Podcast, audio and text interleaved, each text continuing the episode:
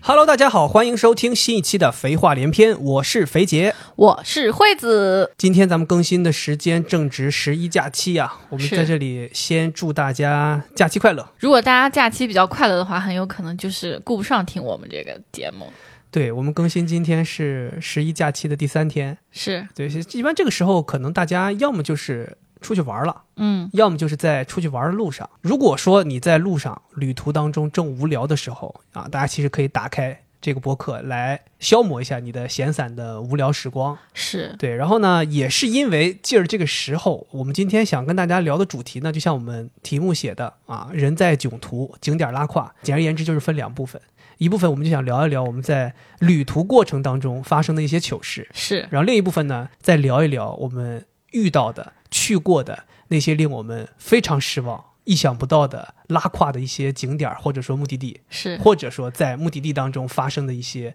令人非常难忘的搞笑的事情。对，对，其实熟悉我们的朋友应该知道，我们在很早之前其实聊过一次关于出去旅行的经历，是，但那一次更多的是偏向于出去旅行的有意思的事儿，是，呃，一些比较猎奇的东西。但是今天我们要聊的内容呢，和那个不太一样，就是主要侧重的还是那个比较糗、比较囧、比较令人以无吐槽为主。对无语的一些事情没，好吧？对，比如我记得特别清楚，一提起这个主题，我就想起来我大学有一年跟一帮师兄师姐一起去南戴河旅行。听到这个名字，可能很多人会觉得很奇怪，就是大家都很常听说的是北戴河嘛，啊、对，南戴河都感觉好像是个造出来的地方。其实我当时就是觉得，一听他们说要去南戴河，我想说你们是在跟我搞笑吧？就是为什么不是去北戴河，而要去南戴河？因为我都不知道有南戴河这个地方。然后后来他们才跟我说，其实有北戴河，也有南戴河，就都属于那个区域，它是两个不同的海滩。啊，对，南戴河没有北戴河这么出名，所以人也比较少。所以当时他们就说：“哎，咱们规划一个去南戴河玩儿，也是海边儿，人又少，就比较适合去。”然后我们又是一帮学生嘛，然后想说穷游，然后当时我们就想订火车票去，从北京坐火车，可能坐五六小时火车就能到南戴河了。然后但是呢，当时也不巧，可能是个假期。我哦记不得为什么我们会在夏天，大家会有机会聚到一起出去玩儿。因为你们都不爱学习，不去上课呀。不是啊夏天，暑假的时候，哦，所以我回想，很有可能我们当时应该是剧团排练，大家很早就假期就回到学校了，然后排练的间隙我们出去玩了几天。当时就是买票买不到，他当时火车好像应该是硬座，也不知道为什么有那么多人往南戴河去，就是要么就是去南戴河，要么就是要途经南戴河，反正很我满车就跟你讲，全是那种老农民，然后拎拎着那种麻袋，就是不知道是不是他们要去哪儿，没有买不到一张票，然后我们好不容易抢到了站票，就所有人都买的是站票，时长是五六个小时，我们当时就去了。结果不巧的是，我在出发前生病了，发了高烧，我特别严重，就是那种根本起不来床那种，那你要是现在你就去不了了。肯定是去不了了。发烧发烧肯定不不行。能去了。但当时那个时候，其实我也不想去了，我就说我说别了，我说我都已经这个身体了，我说就没有必要再去海边嘚瑟了吧。人家说让海浪给你降降温呢。但你也知道我们那帮师兄师姐的那个那个那个操性，对吧？你想想他们当时当年我要去赶火车，他们能拉着我再玩一把游戏，最后活活把我火车给我错过了。所以那个时候他们态度也是一样的，发烧算什么？站起来必须得嗨，就是他们就到我寝室，硬把我拉起来把，你抬走，给我收拾的行李，就是他们帮我咣咣塞的衣服、裤子、鞋什么都给我弄完，拉着我走，没问题。他说：“哎，他说你就是难受，没问题，我们扛着你给你扛去，你到那边就躺，没关系，咱们就一起开心。”我说行吧，那我就后来也就赶鸭子上架，我也就去了，而且好像起来之后晃吧晃吧，觉得好像状态也挺好的，就去了。我的妈！我跟那人生中第一次体验站五六个小时，拥挤的火车车厢弥漫着各种夹杂的味道，站五六个小时。而且我告诉你，那个火车车厢啊，它不是你理解的现在的高铁动车的火车车厢站五六个小时，那个站五六个小时，你想象一下早高峰的地铁或者早高峰的公交车的拥挤程度。因为硬座火车其实过道是非常非常窄的，嗯，站满了人。我觉得那个火车绝对都有点超载的意思。那你就靠旁边身上，还有你靠吗？就大家已经都是几几直把了，你都几直了。把你你挤起想来。倒都倒不下去，你知道吗？我当时中间中途有一次想上一次厕所，过去，哎，不好意思，让一下，哎，不好意思，哎呀，哎呀，哎呀不好意思，踩了你脚，哎呀，哎呀，哎呀，就根本过不去，没有，就是大家不是不想让你，是没有任何空间让你。好容易挤过去了，在那边拉泡屎，然后就回来又挤一头大汗。大夏天车厢里面没有空调，我靠！你想想那个时候的那个绿皮火车的硬座车厢，就这么站五六个小时，我感觉我在那站着就是更加虚弱了，就那个发烧更严重了。我那是我人生中特别难忘的一次，但是你知道吗？当时我们那几个师兄孩子站五六个小时算什么？那有些人在标榜，还有个有个黑龙江呃吉林的师兄，啊，标榜啊，哇，这算什么？我想当年从哈尔滨站票站到海南，当时我们都懵了。我说那站站站从从哪儿？这贯穿南北啊，就是说从哈尔滨站到海南，不睡觉吗？我也好好奇啊。站着睡就他们就是可能是车厢哪儿靠一靠，天哪！就这么来的。我靠！我就想说你这个也太太夸张了，但是我们不知道他是不是吹牛啊。对，反正他就说，他说站五六小时根本就不算事儿。不过我们也确实那个时候也是年轻力，就是年轻力壮，你就熬下来了。发着高烧站五六小时也熬下来了。天我那个时候哪下了车之后，真的感觉就是那种重回人间，没想到会这么留恋宽松的大地，就是 啊、哦下来之后就就如释重负。你那时候感觉挤得都没法呼吸了。真的，对，然后到了海边之后还挺好的，开阔的，玩了玩。不过讲心里话，我觉得海边可能还挺治愈的，因为当时到了海边，我可能去酒店睡了一觉，然后就赶上夕阳，然后出来到海滩上，哎，整个人感觉也好了，病也好了，心情也好了，就开始玩水了这个有点像这种满贯疗法，就是先给你整的很差，啊！然后到了一个稍微好一点的地方，你就觉得整个人就舒坦了，哎，确实然后也是，病就好了。，对，确实也是，因为当时我们去，其实那酒店条件也不咋地，我们是好像都订不到标间。我记得我当时是跟一个师兄，我们两个人是睡一个大床，嗯，条件很差，房间很小，但是大家就是乐在其中，大家也觉得好像能 能能住能玩儿。那个时候就是我觉得大家的标准也低，所以幸福感也高。对我记得在那个海边儿，夕阳西下玩水，然后就在沙滩上面吃海鲜。哇，那个时候那南戴河也是让我真的体验到，就是其实北方玩海也能玩的挺开心，未必非得是海南、万宁、三亚湾这些地方，你知道吧？明白。对，你你说到这个，就是刚刚说火车像超载一样，就特别挤嘛。嗯我想到一个事儿，就是我小的时候，我爸刚买车，买那桑塔纳，然后那因家里为。条件不错呀，买桑塔纳那那个时候都是有钱人。然后家里面不是大家都不是很有钱，大家就没有车嘛。那只有我爸这一台车，所以我们出去吃饭，十一个人就坐在这一辆车里面。那个时候真的假的？真的完全没有骗你，但当时可能我的小弟弟还比较小，有然多小后还胚 胎，你们不能这么算的哦，孕妇算一个人的哦。可能就是那种婴幼儿时期，啊然后大弟弟呢可能就是上小学，啊然后我可能就是上初中，就是这种水平。然后我们家就十一个人全部坐进这一辆车里面。那你抛开三个小孩儿，也有八个大人呢、对啊，就光八个大人装进一台桑塔纳，现在都是属于那种要去那种想挑战吧那种节目里 的，太夸张了吧？对啊，就是从，嗯、我那车悬挂都压完了都。你看我们家三个人，然后我弟弟两个弟弟家都是三个人，九个人，然后还有外婆和大师傅，就一共大师傅都去了，对，一你共们家那11个个时候是人我，我怀疑你们是参加什么挑战节目了。那个时候到可现能在为止，所有吃饭的环节都没有请过大师 傅，为什么当时大师傅要去？那个时候好像超载就是小小客车自己家的小客车超载好像是没有罚的。当时我还印象很深刻，我们开过那个一个宾馆，然后我爸就说：“你看你看这个宾馆就是给酒驾的人，如果你要拘留，可以住到这个宾馆里来。但我们这种超载没关系。” 然后就开过去。你这个我太记不符合核心价值观了。我跟你说，我们那个司机座位只能坐一个人嘛，然后副那驾你驶这在说什么？你在说什么 啊？如果司机座位能再塞个人，可能还能再塞。抱着孩子开车是吗？然后副驾驶可能是坐三到四个人，哦， 我的天哪！然后后面就是坐 六到七个人，所以才有人坐在挡挡把杆儿上是 吗？有啊。然后后面可能人叠人要叠三层，我还有的人妈横着，可你能们是去，你们可以去拍那桑塔纳广告了。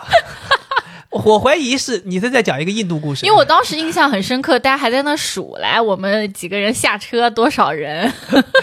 你们这个真的是，我记得以前看过一个视频，类似于一个面包车，打开之后就不断的吓人嘛，啊就吓了很多人。原来这个故事是真实的，大家都以为是特效。对，然后我就在想哈，就是你看车，你可以就是你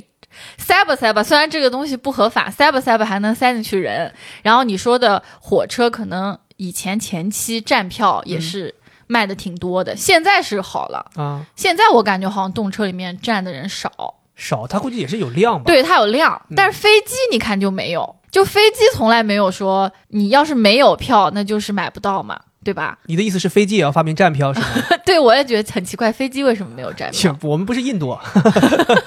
印度飞机有站票吗？我不知道，我就是说觉得印度好像什么交通工具都可以超载，就感觉不超载他们那就不对 了，印度人可以就是坐在就是机翼上，就感觉说印度如果要是不超载，可能警察拦下来，哎你哎你这怎么核载了？你这车啊，你这明明还能再来那边二十个人过来上， 哎，印度印度的机翼会不会是需要就是那种穿翼装的人拼接而别成？别别别别在这瞎说了，越说越没溜了，这全在这瞎扯但是我记得我们也遇到过就是机票超卖的情况啊！对对对，我们有一次从大连回上海，啊，当时咱们两个人去那个办理登机，我那一次也是给我整的挺懵的。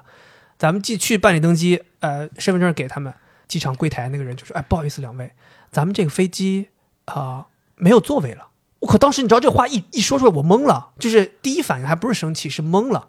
就嗯，你在说什么？这不，等会儿等会儿，你你刚才说什么？你再重复一遍。他说：“不好意思，先生，我们这个飞机已经满客了，你们两位没有办法上飞机，可能要帮你们改签到后一班航班。”我靠！当时你知道吗？就是你仔细再回想一遍他这个话之后，你就既懵，但你就觉得很不可思议，因为你从来都没有遇到过飞机跟你说满客了这件事儿。你这这啊，客满了， 就是你觉得机票不都是卖一个座位就少一个座位吗？怎么会卖多呢？对，也是那一次才听人家解释，就是说机票其实一直以来航班都是存在超卖的情况的，因为有很多人是会取消航班的嘛，或者说不来的嘛，所以他们是为了确保航空公司自己的权益。那个年代也是航空公司比较吃香的年代嘛，大家都是旅行飞什么的，不像现在对吧？ 现在这是飞机很难装满。 那当时他就解释完之后，我们就是那个时候我就开始有点生气了，我想说。这跟我开什么玩笑？啊我之所以订这个航班，定这个时间点，那当然是因为我需要在这个时间返回啊， 是怎么可以任由你说给我改一个小时后就改一个小时后呢？再说就是超卖这件事情又不是我的原因了，我买的时候我又不知道你们会超卖的了，然后我就想说，刚想争取我的权利，就是说白了就是刚想发脾气啊，结果这个时候人家突然间跟我说，他说呃，不过我们可以给您一些优惠条件，就是改下一班航班的时候可以帮您升头等舱。然后当时我一听。立马不生气了，哦我说说没问题，下一班航班来得及，没问时间。哎呦，我大有的是时间，这辈子都没有坐过头等舱， 当时说没没没问题，我试试见，来来来来改改改。后来他就是哎协调协调之后，咱们两个人好像给其中一个人在下一个航班之后升了头等舱，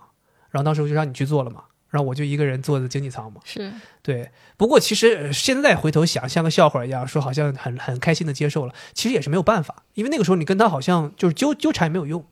对。当时那柜台跟你说，就是你纠缠也没有用，就这是我们能给出的最好的。当时主要机长不是我爸嘛，机长要是我爸的话，那就是再上三十个人也可以，他能给你安排好。 这在驾驶员旁边还能坐好几个人呢，副驾都都抱着人呢，空姐都抱着人呢，厕所里都坐人呢，厕所那马桶上都叠三层呢。 对，刚才说南戴河没说完嘛，嗯光说去的时候很艰苦嘛。我们去的时候这个站票，回来我跟你讲，我们就是彻底订不到火车票了。就是那个时候我们都慌了，就是玩嗨了之后回不来了，当时就懵了，火车票所有时间都没有。然后我们想说那怎么办？我们还得赶回来呀。后来就想了个法子，说打车去南戴河附近不远的一个地方，有一个另外的小城市，可以买回到北京城区的，还不是回到北京城区，就回到北京这个境内的大巴车票，就是长途客运。然后我们想说，那就别犹豫了，能回去就不错了，就回到北京，再想办法打车、坐地铁回学校也都行。我们就买了那个长途客运，那是我人生中第一次坐这种长途客运，双层卧铺巴士长途客运。以前就是只会在那种高速公路或者说那种国道上看到这种车，我靠，第一次进去坐，本来一开始挺兴奋的，哎，心想说可以躺着，那不比来时儿站票火车 那不得舒服多了呀？对啊，对呀、虽然时间长，时间可能长了很多，十几个小时，但是觉得没问题，可以睡觉啊。哎，可以躺着吧，开心。就大家还买着零食，买着什么啤酒、饮料、花生米儿都买上了啊，对，上去了，上车了。上车之后开起来就有点慌了。他那个大巴啊是一个完全密闭的空间，也不能让你开窗，嗯，但是你知道都是床呀，所以所有的乘客都要脱鞋。咦，我靠，你知道吗？那是一个什么感觉？就是满车厢全是那种臭脚啊味儿。 我要吐。真的，我跟你讲，我当时那种感觉是什么？就是感觉好像你被关进了一个装满臭袜子的滚筒洗衣机里。呃，我的天哪！你在那里就是你备受煎熬啊，还有点潮的感觉，对吧？潮潮的你，根本就思考不了这些事儿了。就是那个时候，你脑瓜都疼，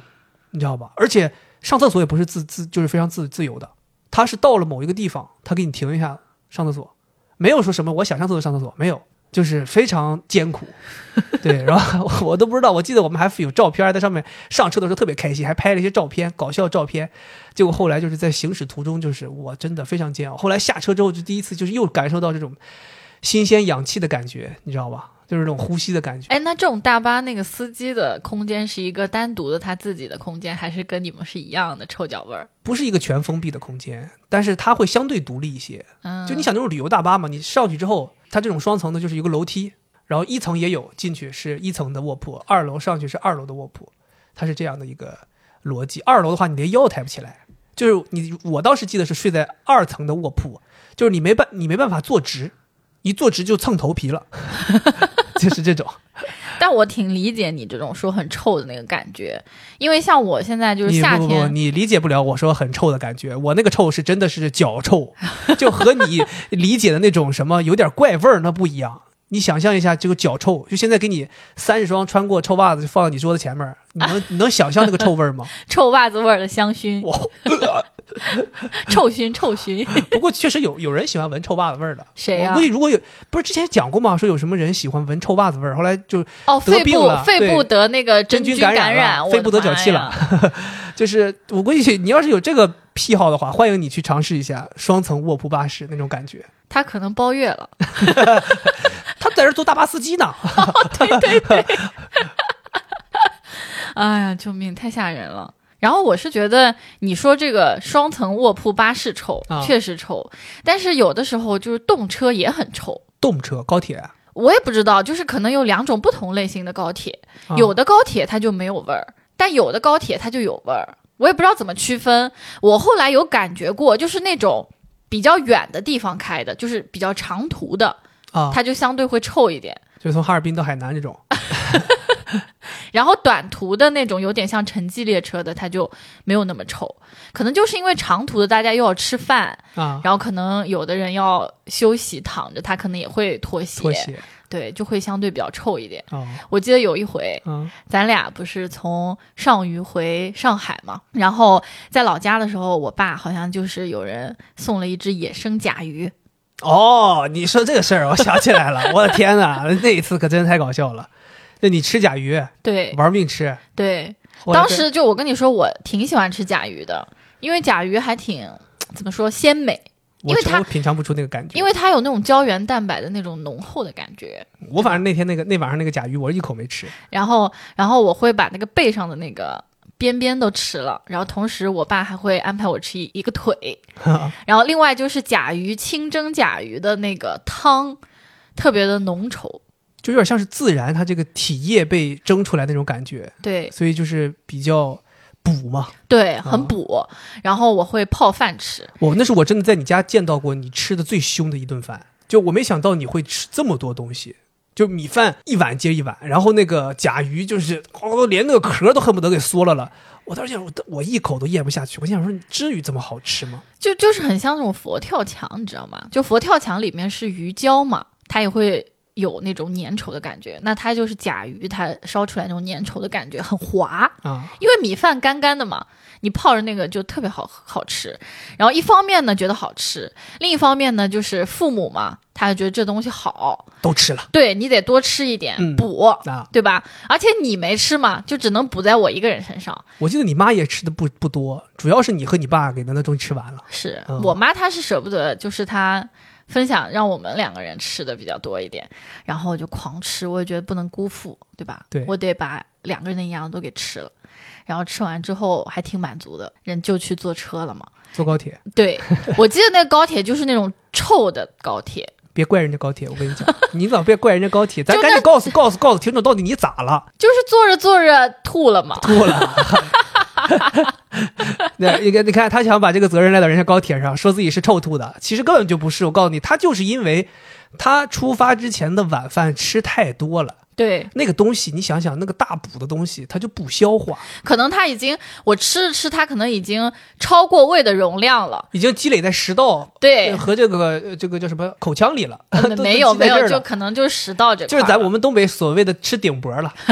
对吧？都吃对顶脖了。对。但是你当时就是还是坐高铁，坐高铁再加上一晃，你就坐胃高里铁翻你江本倒身海嗯就坐着嘛，坐着就有点挤压，然后又一晃，再加上一 臭，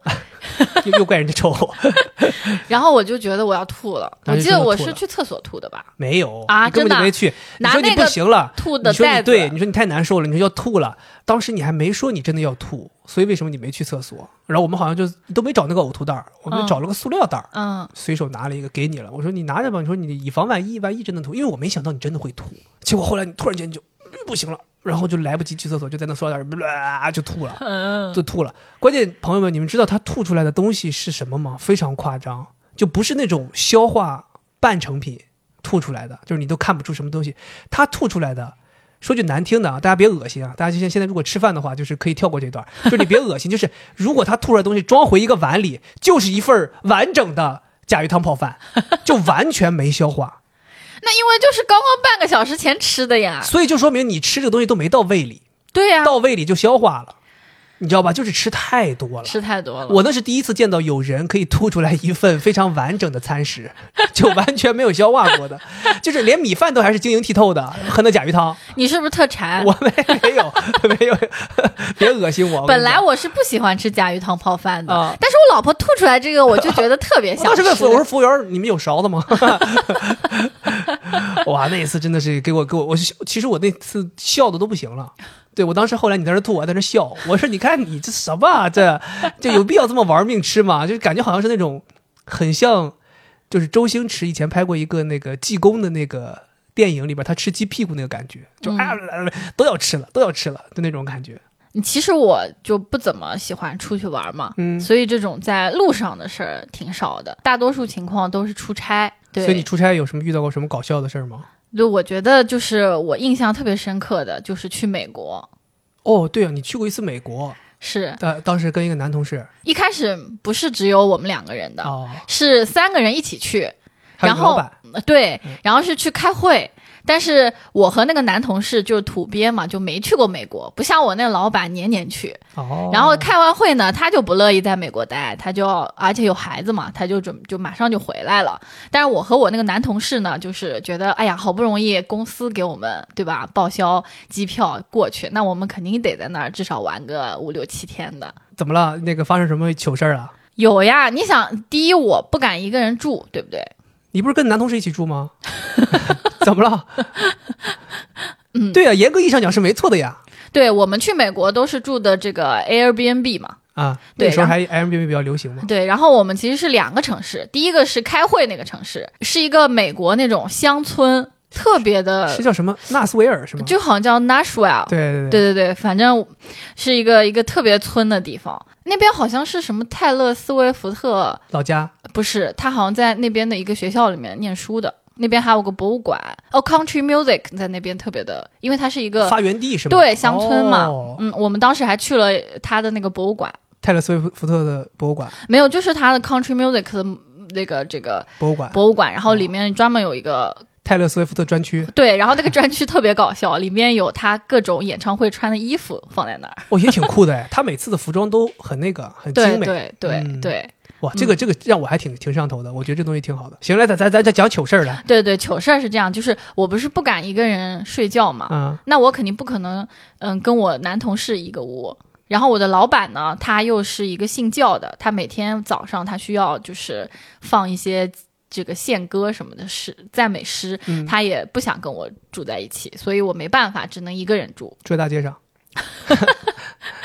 我只能一个人住。然后第一个 Airbnb 还是一个那种 house 两层的，嗯，嗯，我被分配到的那个房间，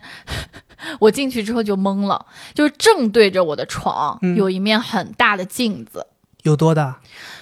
就是两个人那么大，反正就非常非常大的一个镜子，而且它还是挂在墙上。它不是一个那种呃衣橱里面可以塞进去啊，或者门关上的，就没有任何办法。它是为了扩大这个房间的视觉效果吗？有这个可能性，我也不知道为什么。然后我曾经就我这个人又喜欢那种悬疑啊，或者听一些就是牛鬼蛇神这种东西嘛，嗯大家就说这个镜子对着床是很不好的，晚上容易走出来人，对，特别是睡觉的时候，真的你很还真信这些呀、不是真的很恐怖啊，我记得以前老一辈说床面对着镜子是不吉利，是吗？倒没说什么真的说走出来人什么这种，那肯定不可能的呀。咱都是无神论者，啊只是说不吉利嘛。对，嗯然后我就特别害怕，那我也没办法，你我换就个房间呗，跟男同事换个房间。可能他那个更差吧，哦就我这个他那个是床四周全是 镜子，我就你知道我做的啥事儿？就是我我徒手一个人把这个镜子脆了。没有从他那个墙上面拿下来，然后把它放在就是旁边，就是翻过去，然后放在旁边，我靠，那东西就是它是挂在墙上的，不是钉在墙上的。不是钉在墙上，是挂在墙上。然后我还要把它就是在退房的时候还要把它挂挂回去回去，哇！真的。所以你看，我跟你讲，人有的时候不是不能干 活，不是没有力气，不是手无缚鸡之力，嗯是没遇到那些你特别需要干的事儿。嗯，所以我觉得，我觉得这个是你的一个特性。就你虽然看起来日常生活好像觉得啊，我不修边幅，我无所谓，我不愿意干，但真的遇到危险的时候，你是真上了。你记得咱俩有一次在那个哪儿，还遇到一一只什么疯狗哎咬我们，嗯，我当时你特别猛，就甚至要来保护我。 就我那时候就特别感动，我想说，我我老婆这个人，你别看平常她这个什么都不管，真的有事儿真给你上。那必须的，啊我会判断这个事情到底需不需要我上，不需要我上，我肯定就不上。所以你当时就是那种有点像那个浩克一样，就哇一下变身了，衣服都撑破了，然后把那镜子拿下来了，然后转了个圈儿，然后又变回去了。对，天哪，这镜子得有多大呀？很沉吗？很沉。但你当时就是有那个劲儿了。对，而且我还特别怕给它弄坏了，因为嗯这种东西你要弄坏了的话，人家房主肯定得找你啊。你当时一起出去住那个男同事是一个健身达人，所以你当时没有想到去让他求助吗？让他来帮你一下吗？我觉得有点丢人，就是我不敢跟人家说，就我会怕人家觉得我这个人很迷信，然后又矫很情对。哦，你看，我们如果啊去旅游或者出差，你去的地方不是人生地不熟嘛，就很容易遇到一些宰客呀，或者是奇怪的骗术。那我那肯定啊，那那宰客的事情，在咱们国内那个旅游，就类似于对导游的这个规范还不是特别好的时候，那时候发生过很多嘛，对，比如说什么带你去强制购物，不买不能走，是啊，对吧？是啊，呃，带你去一些景点儿，然后你要是今天没消费，马上上车就给你脸色，接下来的行程就别想好好玩了，是对吧？我记得我爸以前还跟我说过，他遇到过一次宰客，特别夸张，应该算是一个跟朋友一起去海南，他们本来是个工作上的事儿，然后后来就大家休闲的时候，大家就一起出去吃吃喝喝嘛。然后那个时候就听说海南那边吃海鲜也挺厉害的，然后而且他们就说说是跟我们大连吃海鲜是完全不一样，人家吃的很多都是南部海域的一些鱼，甚至一些深海鱼嘛。深海鱼，就去吃海边儿深夜大排档，他们就去了，不懂啊，去了不懂。然后其中有一个人还是一个做生意的，还挺有钱的，挺狂的，哎呀去了，问人家吃吃吃鱼，说吃人家问你吃啥鱼，他拿手一指，他指这个鱼呢，他没说要吃这个鱼，他就是说，哎，他是大家自己在商量，他说要不咱吃这个怎么样，或者说吃哪个。就突然间就是都没反应过来，那个人拿个网咵就进去捞起一条鱼，以迅雷不及掩耳之势，啪就拍到地上了。连鱼都没发现。鱼都拍死了，当时鱼天哪就一动不动了。鱼说：“我这无妄之灾呀、你这个人，你指我干什么你？啊，呃鱼当时就你想好了要吃我了 鱼吗？啊，你就指。鱼又跳起来了哈，鱼说我等会儿等会儿我再死， 哈鱼说我你妈， 哈哈然后鱼叭死过去了。 对，但是当时就他们就懵了，大家被眼前这发生太快的事儿就震懵了，他们说怎么回事儿？然后那个小哥就说这条鱼三千，我靠，当时全场人懵掉，就是这种宰客来太突然，而且价钱来太高，大家懵了。说那条鱼是什么深海鱼，很贵很大，称斤多少钱一斤？三千什么卢布吗？谁知道呢？反正当时就喊了一个很高价钱，嗯然后他们就不付，不付大家就扯皮。但是其实我去现在回头想，那应该是他们的一个手段。他们喊三千，他们要跟你闹，最后大家会协商出一个价钱，会折中，对所以，他们最后可能付了个千八百块钱，把对那条鱼吃了。就很很难受，也因此坏了整个一顿饭的心情，是然后甚至也没有办法再去选自己真正想吃的鱼了，就硬着头皮把这条他摔下来的鱼吃了。而且他们后来说都不知道这条鱼当时是不是在鱼缸里是活着的，反正就是被捞出来就啪拍死了。对，这就是当年有很多这种宰客的情况，人生地不熟的地方非常容易出现。对啊，那我我爸就特别的厉害，就当时我们你爸应该是立马就跪下来给那鱼人工呼吸救活了。哈，没事儿，没事儿，别着急，别着急，不是这条，不是这条，来放回去，放回去，放回去。我记得我们当时去澳门的时候，嗯我爸就是我们晚上也是一样的，就吃深夜大排档。有的时候我会觉得哈，我们出去旅游，如果你是在大陆的地方和你去这个台湾、澳门、香港，你都会感受不一样。你觉得越远，好像你心里面越慌，就觉得你不熟这边的规矩。就文化距离拉开了嘛。对，然后我爸其实还可以，就是他好像不慌。就我们一起去吃这个大排档啊，也是一模一样的。这你个爸说我慌什么？我不是麦当劳就是肯德基，我慌什么？ 全世界都统一价格，我慌什么？也是去吃深夜大排档。啊呃，我们也是一模一样的场景，就是要开始选鱼， 啊！然后老板娘特别的这个热情，嗯就说啊，你们来一条这个什么苏梅，当时听都没听过，嗯，反正也是那种深海鱼，应该挺贵的，挺听贵这名字就高级。 挺贵的。嗯然后我们就在那儿指指点点嘛，然后我爸马上就把我们的手弄下来，说千万不要指啊，不能指。啊，不能 指。对我估计他应该是有过类似的经验，啊，对他说千万不能指。你爸说，如果要是没指，当年我没指，我现在企业就已经上市 了。你们懂懂我意思吧？嗯对，所以我就觉得，嗯，感觉也经历了挺多这种宰客呀什么之那类你的。们去美国这么老远，没遇到宰客吗？刚才不就是要讲吗？哦就是在美国，就刚才是一段引入，没引听入出， OK 没 OK 听出 来吗？ intro 对 intro， ，intro，就是说你到了一个人生地不熟的地方，啊，现在你就硬起来了之后呢，你就容易被宰。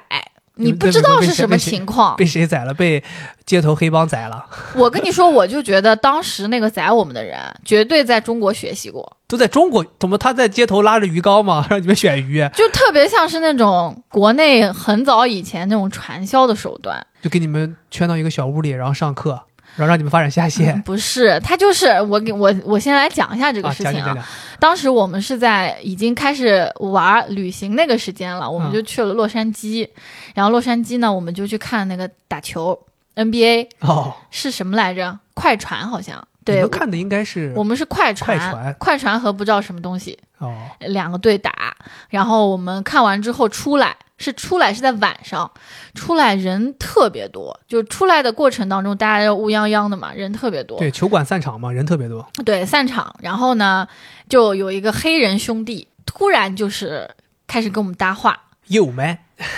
yo what's up man？对，然后就就就跟我们搭话说，呃，你们是从哪儿来的呀？然后、呃你们是来看比赛的吧？嗯然后呃你们俩什么关系呀？啊之类的，然后一边说一边拿出了一张他的唱片，一张那种就是 CD，然后还是那种纸包的。你们就怎么知道是他的唱片？他说了，他是一个喜欢音乐的人，然后他是是一个 rapper，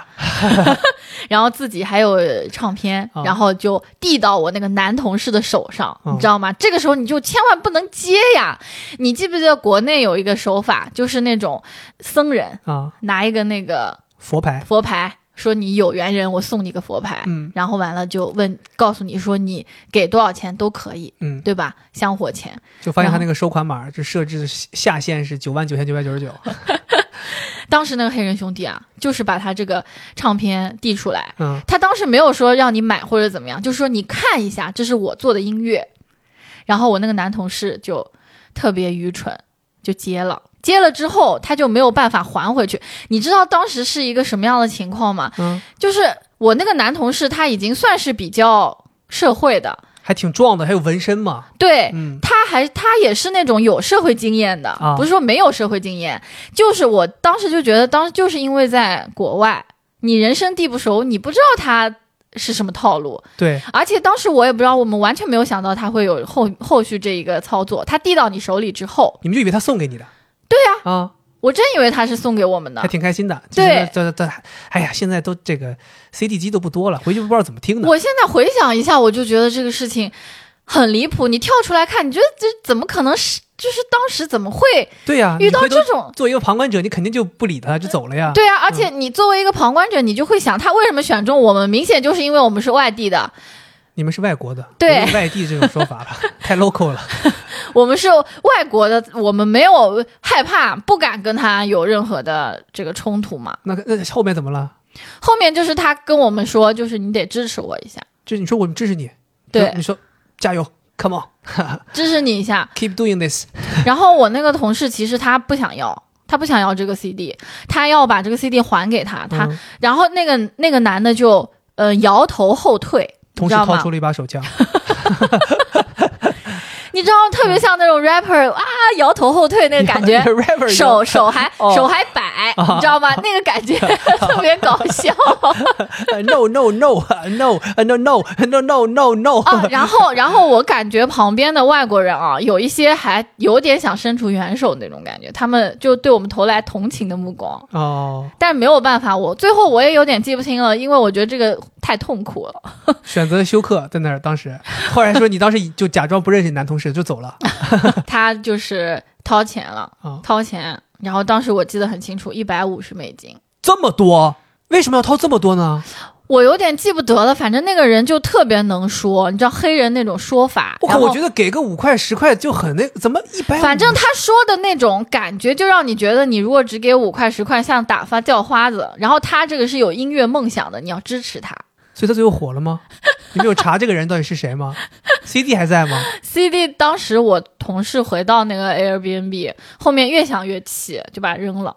哇，你们这个有点，万一是个真的后来火了的 rapper 呢？哎呀，肯定不会的呀，越想越气，你不知哇道。万一后来发现 Kendrick Lamar 这种当非时常火的，你，而且我跟你说，当时我们就有一种就是民族的感觉，就觉得好像我不给这个钱，似乎好像给我们国家丢脸那种。因为丢了我中国人的脸是吗？那个时候我们不知道这个像诈骗一样，你啊真们的你就你们这种做法，就是我跟你讲，以后在这种嗯那个叫什么洛杉矶的黑人圈里就流传出来，人就说中国人就是有钱，我们一张破 CD，我里边啥也没录，全是白噪音，他还给我一百五十美金，我的天，中国人太有钱了，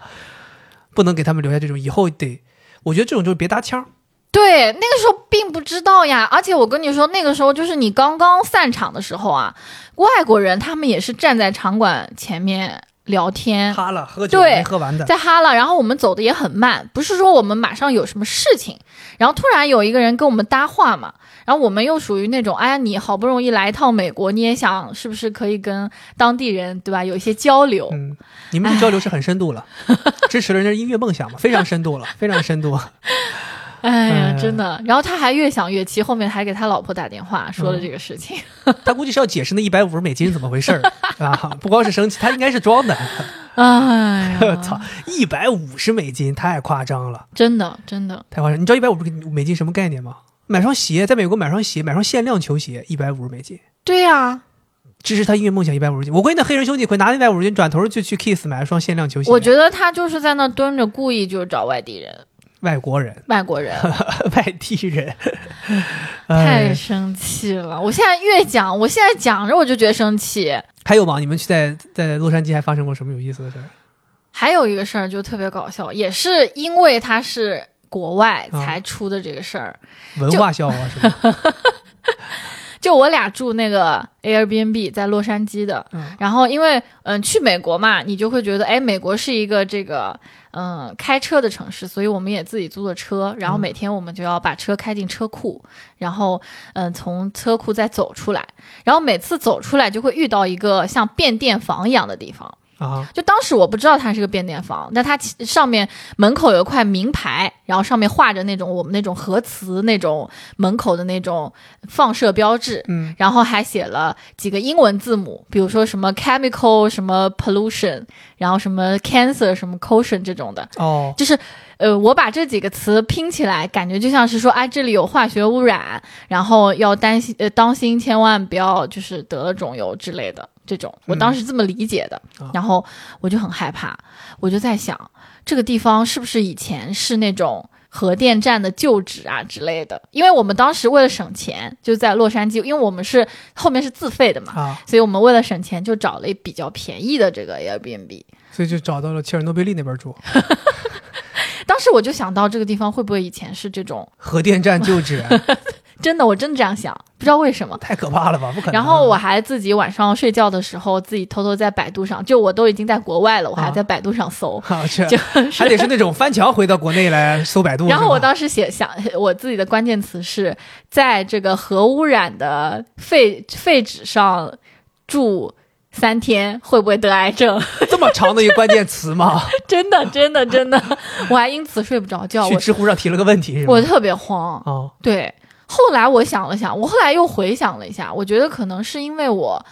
没有看清楚上面具体写的内容，嗯它很有可能就像是我们这边变电房或者是这种核磁检查室写的，就是说有放射线，大家不要就是接近啊之类的类似于高压危险，啊，类那似小类心避似。让这种，对是吧对对小心地滑，是啊是这种是简单警示，只是他用这个词，在咱们学的那个理解下面，感觉好像组合起来挺吓人的，是吧？对，然后再加上你是在一个就是你不熟悉的地方，你就会更害怕。然后我我这个人还特别要脸，我都不敢跟那个同事说，我就不敢跟他说，哎，你帮我看那名牌上写的是啥，嗯对吧？到底什么意思？后面我查也查不到，反正就一直都很慌。 丹尼受怕住了三天，对，真的是这样。 回来之后就去体检了。然后还有一个事儿就是，呃，我们不是自己租的车嘛，啊，然后租了个小车在在那个加州啊，对吧？小车啊，多 小小车好像是个，smart。丰田，在我不知道为什么在洛杉矶这个车特别多，美国人喜欢开日本车，啊因对为美国人的车就是一个工具，他们没有说把车很当成一个彰显身份的东西，而且他们每个人家里都有好多台车嘛，所以他们可能就是买日本车，因为日本车实惠，然后他们就买日本车，所以美国跑的日本车很多啊。啊，但咱来解释这个有什么意义呢？没什么意义。你讲你的故事，对我们那个开着这个小丰田，然后两个人就驰骋在这个洛加杉矶州的大道上，对，啊对真的，我觉得那感觉还是很好的，因为它是是属于海边，然后呃那个它的那个阳光啊，确实是让人觉得特别舒适。哎，我记得之前是看一个电视剧《林肯律师》那个电视剧，它里面有一个人，他形容洛杉矶，上帝把天堂倒了过来，所有掉落的东西组成了洛杉矶，嗯，这是一个非常美的一个说法。是，然后你们驰骋怎么了？我们就驰骋的特别开心，然后那个同事开车啊还是不错的，嗯，然后美国的那个公路啊，它特别多高速公路，嗯就是在这个城市里面都有好多高速公路。啊然后我们就开的，觉得这个这个速度啊，就是美国这个公路国家就是不一样，啊怎么这个开车这个飞驰的感觉这么爽？感觉怎么开的这么快？我才开六十码，啊，怎么感觉有一百多码那个感觉？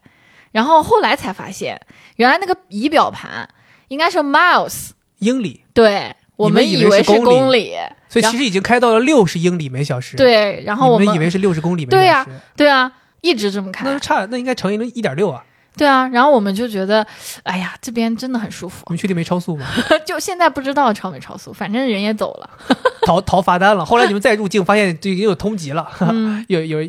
有有两个中国人啊，就非法飙车哈、就开小丰田嗯在高速公路上非常非法飙车啊。他们前一天还给一个歌手黑黑人说唱歌手给了一百五十美金。对。嗯，哎，你有没有什么这个跟出差相关的，也是旅途上的囧事儿？哦，我想到一个，嗯我们有一次，哎，说起来又是回大连有关，就是我们那个时候不是在全国办一个高尔夫球的巡回赛嘛，然后当时我们有一站就是要回大连去办这个比赛，团队就分了两批过去，就一批人是说提前一天去，先把场地都布置好。然后执行的另一批团队可以晚一天过去，这样的话大家在成本上可以稍微节约一些。结果呢，前一天走的这帮同事就一直在微信群里说，就说到了机场之后，飞机迟迟不能起飞，一直在延误。然后他们说，机场给的答复是大连那边暴雨，天气不好。然后我还问我妈，我说大连暴雨了吗？就天气不好。他们说大连没有啊，挺好啊，就是阳光明媚。哎，我说怎么回事呢？那怎么就是不让飞呢？然后机场这边就反复说是大连天气不好，有雷电什么等等。哎呀，它这个雷电有可能是上面，对，就是说咱老百姓可能没感受到嘛，就城市里没有什么反应，但是飞机是不能飞，他们就一直等，一直等。他们本来我告诉你是早上起来七八点的飞机，然后一直到下午到傍晚他们都没飞，就大家已经在机场耗了一整天，就十二个小时，已经都已经不行了，吃过了午饭，又吃过了晚饭，后来他们就耗到晚上九点多，还是没飞。然后我们心想说，那完了，那你们是不是飞不了了？是不是回来了？他们说没有，他们说航空公司一直让他们等，他们就一直在机场等，最后可能等到半夜十点、十一点，最后说不飞了，给他们拉到机场附近的一个酒店去。然后他们说特别搞笑，就是他们那个机场附近那个酒店还是个什么上山下乡主题酒店，就是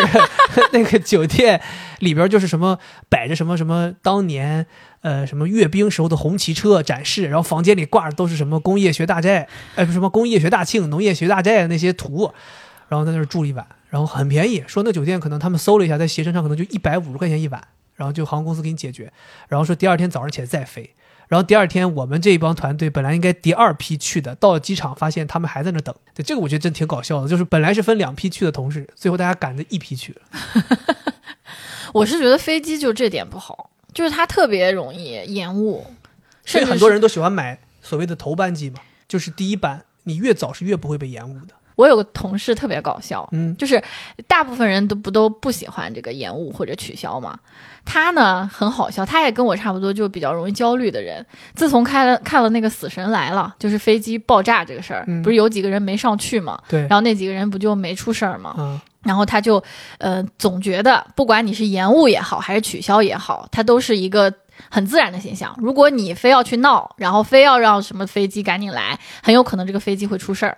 所以他就说，他每次飞机延误或者取消，他都是呃比空姐还为大家就是安抚，就是当头头，就是哎呀没事儿没事儿就延误没事儿，嗯然后就是发发盒饭，他是主动去领，志然后愿者，啊对给大志愿家者发，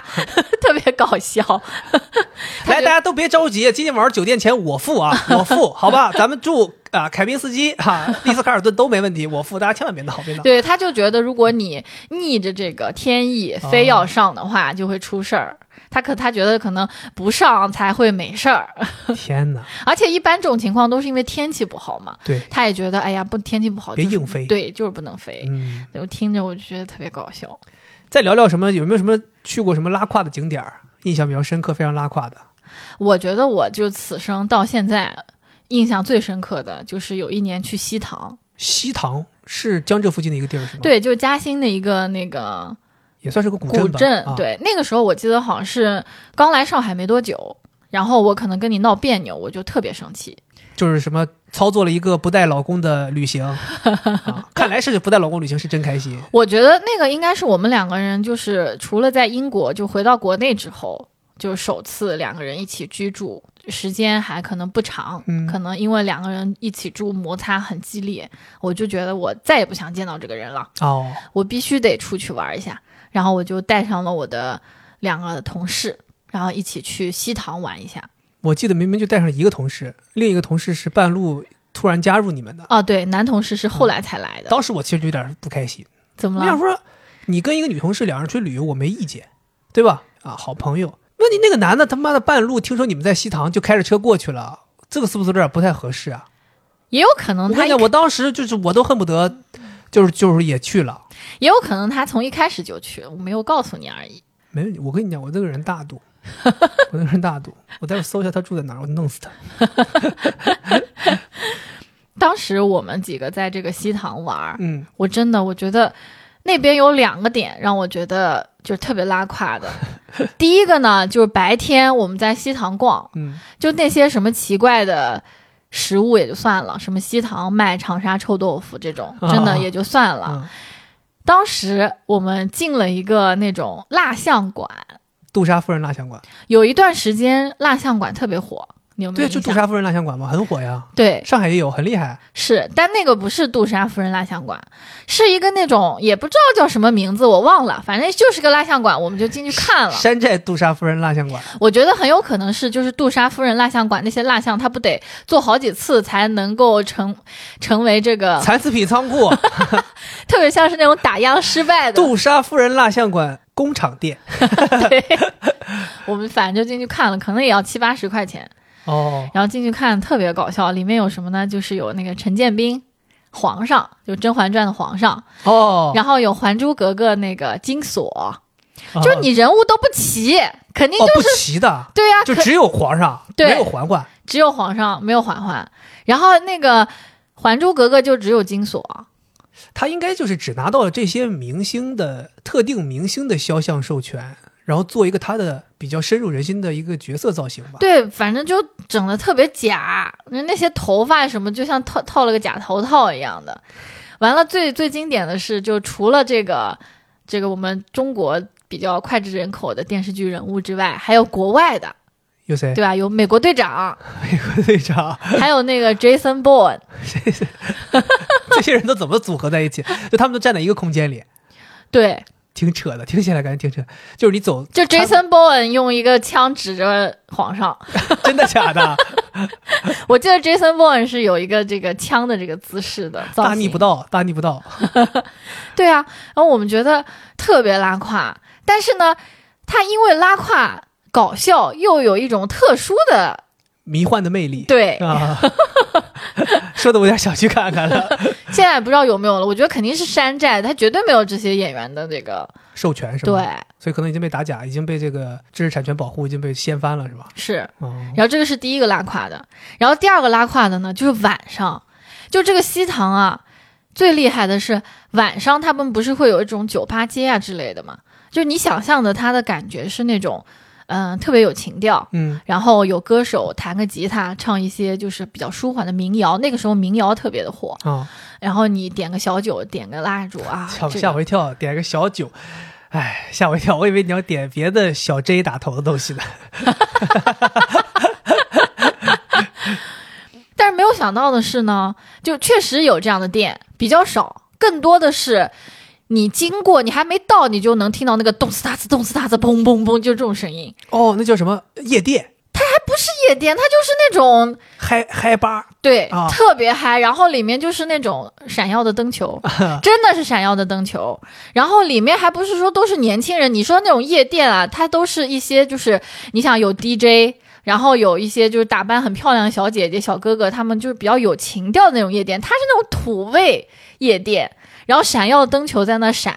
有人甚至站在了桌子上，然后喝的也是啤酒，那你认为高高洁喝的应该是洋酒应该是洋酒吧，哦？喝什么酒是人家的权利。然后那些人都是那种穿着那种小皮裤、 小皮裤、然小后皮裤是什么东 西？小皮裤、小 皮裤，系个小小皮裤、大屁股、系个小腰带儿那 种。天呐，这个我小腰带儿又是什么东？你为什么对人家这个穿着形容，我都想象不出这个人到底是个什么打扮？然后就穿个那种就是纪梵希那种， 狗头地，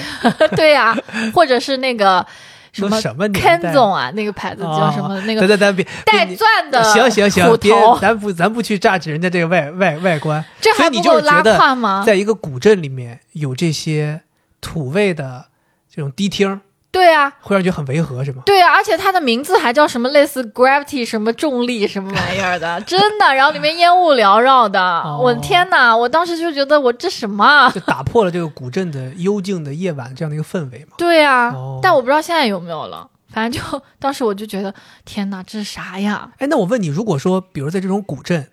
入夜之后也没有那些酒吧街，反而是一些弹着很悠扬古琴呐、琵琶呀、嗯什么什么扬琴呐、包括吹笛子呀、吹箫啊、喝茶、吃点心的这种，你会觉得更向往吗？更喜欢吗？就我很会啊，我很会。很古风的那种，是啊，那你不得有这种沉浸感吗？但是确实国内很少哈、其实你刚刚提到那个，我有点想不通，就为什么这些古镇，你看啊，什么丽江古城，像你说的这西塘，我不知道其他还有没有什么，反正去过很多这种所谓的名胜古迹的旅游景点，你感觉都少不了一条酒吧街，没错呀、他们就跟长沙臭豆腐一样，他们就跟什么大鸡排一样，就永远都存在。嗯，对，我觉得这个其实确实有点违和。就是大家虽然是需要这个到了旅游景点之后晚上也需要一些娱乐嘛，但是没必要都统一都是酒吧、都是夜店、都是嗨嘛。啊我们那个以前那个邻居，他最近去了一趟北京，他跟我抱怨说这个北京的这个后海啊特别拉胯。我说怎么回事儿？他说你经过那个路边，你在路边走啊，就会有那个拉客的，哎呀，咱当时就有呀，哥姐里边有里边有座儿，喝对酒吗？对。然后当时他说那个拉客的说，嗯、我们里面有很多好看的小哥哥。啊，嗯，然后他说我不喜欢好看的小哥哥。他说我就是小狗狗，他进去之后，他说点了一杯柠檬红茶，嗯，五十块。五十块，对，然后上来是立顿泡的，而且那个立顿的标签还在。嗯， 嗯，就说白了，人家告诉你我就骗你，怎么了？但是他是律师嘛，啊，他就跟他说说把老板叫过来，他说你这个明显有问题，你的标签是立顿的。老板就说，他说这个立顿也是红茶，嗯也是柠檬红茶。然后他就跟他说，但是你没有在。这个价目表上面标明这是立顿红茶，如果你标明这是立顿红茶的话，我就不会点了。 OK，哎，我觉得他说的这个真的嗯特这是有别。欺骗消费者的嫌疑的。对，而且他还问，他说你这个在物价局核准过哦吗？等等等等的。然后他说我马上现在就要举报，然我后我现在此时此刻就要起诉你，哈，啊人啊家马上就给他推了。他马上掏出包着掏着戴着那个假发了啊、律师假发，我现在马上起诉你啊！我要代表正义除除除掉你。好，我给他退退钱了是吗？嗯，退了多少？全额退掉。当然啦老，板说：“我请你，我请你。你现在想还想吃什么？没问题，姐姐，我姐我跪下，啊姐。是啊、所以你看，这些人他就是用法律的手段保护自己。是，所以有的时候你真的有时候你说你不羡慕吧，你还是羡慕的。就人家这个知识在生活当中确实能帮得到你说我当时去那个什么蜡像馆，我可不可以跟他说你这是欺诈？就当时有点有我点难，有点难。如果他那个美国队长就做的很不美国队长，你可能可以起诉他。但他如果是做的还挺像，就很难，这个很模糊。你能看出来是美国队长， 那因为他穿着衣服呀， 不然就是史蒂芬艾文斯艾文斯啊。但是我觉得如果他是没有穿的话，我我你觉倒得满就意了， 加价 可以哦，原来这里是看这个的。直接给小 费，看那个裸体美国队长啊把那个前小费夹在美国队长的内裤边儿 上，嗯没错，我觉得江浙一带确实也有一些让人很迷的一些景点儿。我们俩是有一次，咱那次是干嘛？反正咱经常有的时候就是开车在江浙附近闲逛嘛。嗯有一次他好像去慈溪，嗯，莫名其妙，咱当时去干嘛我也记不得了，反正就是开开开开开，导航开错路了，开错路，咱们想咱到下一个路口掉头吧，就往前开，结果那条路特别长，没有路口。嗯，哎，看上面有个大标志，显示说前面有一个什么方特乐园。咱想说，反正咱也没事儿，咱下午也闲着，这有个游乐园，咱不如就玩一玩，对吧？走过路过别错过，对吧？择日不如撞日，咱就去了。咱当时真的也是那个时候，真的是说走就走，就是啊，开错路了，既然开错了就去，就咵一拐进到一个大停车场，把车停下来。咱说走，咱去这个方特乐园，它那个名字叫方特东方方神话，啊东方神话，东方神话，然后是一个中国风的主题乐园，然后我们就花钱买了门票进去，门票好像也不便宜吧，二百多，二百多，嗯，当时咱俩就进去了，进去之后，我的妈，那个那个东方乐不是那个东方神话，真的是，那个特别拉胯。那个拉胯的原因真的是从你进门那一刹那你就后悔了，但你没没办法了，我记得进去两边它是那种仿古建筑，仿古建筑，但是你一眼就看出来是仿古，对，它只有那个框是木头的，并且涂成涂成了红色。对因为中国不是古代就是这种朱红色的这个木头对啊是主要的这种材料嘛，但是它中间是铝合金窗，对哦对铝合 金窗，我靠，然后关键是也没营业呀。对啊，就整个那个乐园非常萧条，也是没营业，然后你也没有看不到什么游客，嗯，然后你走进去之后吧，就远远的听到里面有喧闹声，然后当时你还抱有一丝幻想，就说哎，咱们还没到核心区域，到核心区域就自然而然就热闹起来了，大家估计都在里头。你越往里走吧，你就越觉得不对劲，就是两边非常萧条，然后很多这种，呃，摆的一些所谓的那种乐园的主题形象的设施也都非常破旧。然后你后来到了核心的一个大广场，发现大家喧闹的原因呢，是有人在现场表演杂技，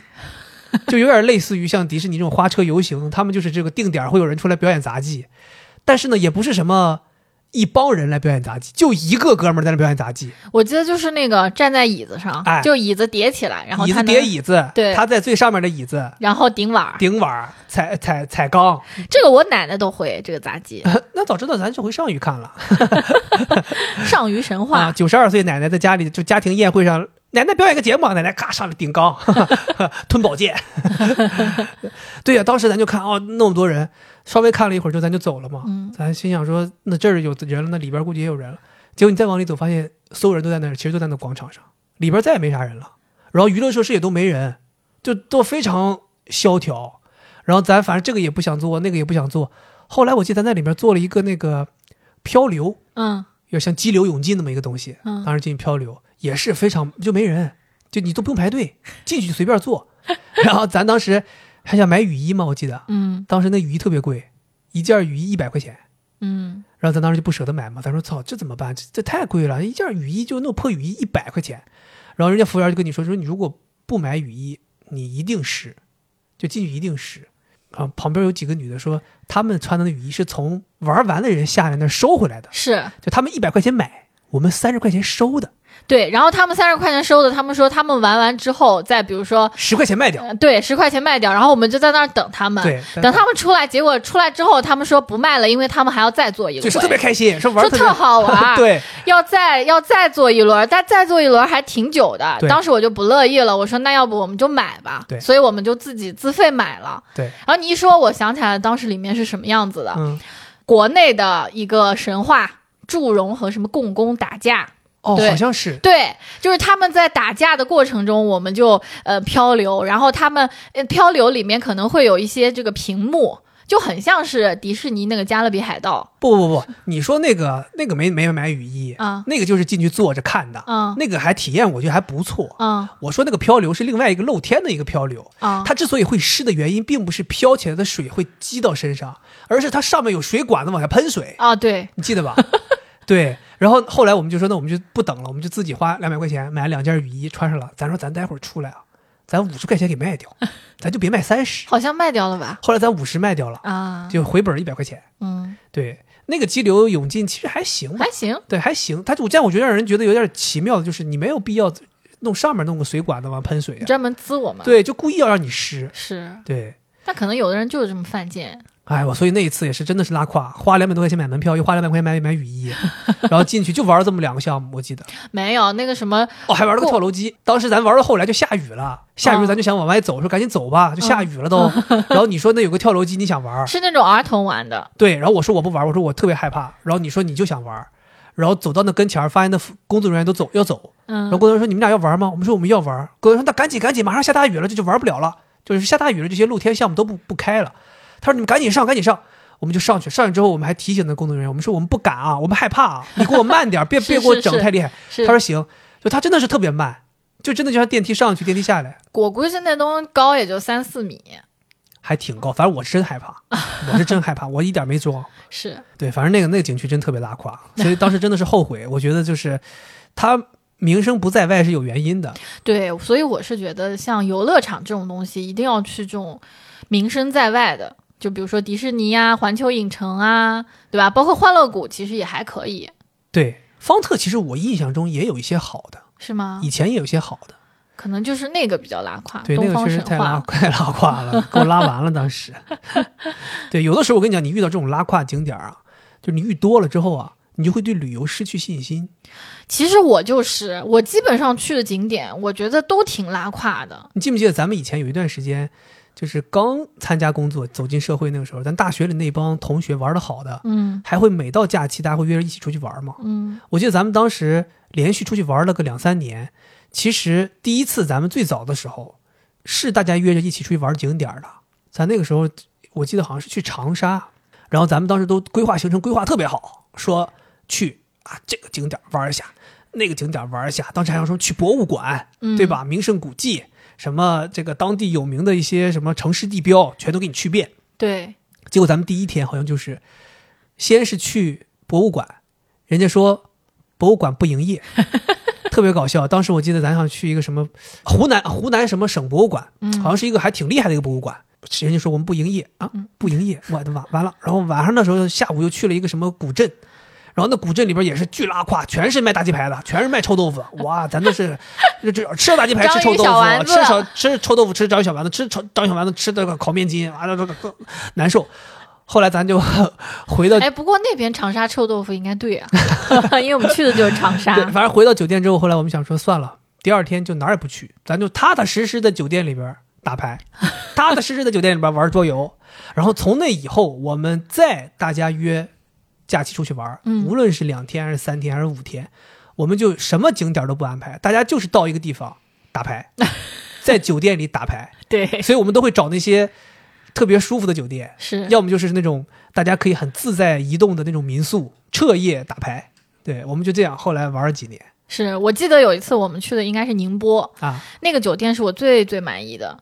特别东钱湖对对，它好像是一个以前那种上山下乡知青住的一个小的区域。宿舍嘛，就对直接那个旧楼，呃，对旧平房改造的，是的，然后改造的又特别好，嗯特别好，就是不隔音。呃，不隔音。为什么不隔音呢？就是我们晚上两三点还在那儿打扑克，旁边 带着孩子过来旅游的爸爸实嗯在受不了了，过来敲门， 嗯，不好意思，几位啊，能不能小点声？而且还来了两回。对，因为咱当时是在玩那个抵抗组织是吧一？个桌游，那个都游戏就是一开始就得六六个小时，是，咱当时就是已经玩到深夜，然后又非常激动，大家要辨别出个你我是非的，所以当时大家情绪比较激动。然后那个房子就真的全部都是那种以前那个红砖垒的，是所以真的不隔音。然后人家那个爸爸来敲两次门，就说能不能麻烦真的小点声，我们孩子真的就哭哭闹闹已经一宿 了，就睡不着。爸爸肯定说，来来来，就那个秃头他是坏 人，好吧，我就告诉你们啦， 这爸爸说我都来我都来两次了，你们一点儿都不邀请 吗？就是一点儿都没有这个意思吗？就不提一嘴吗？啊，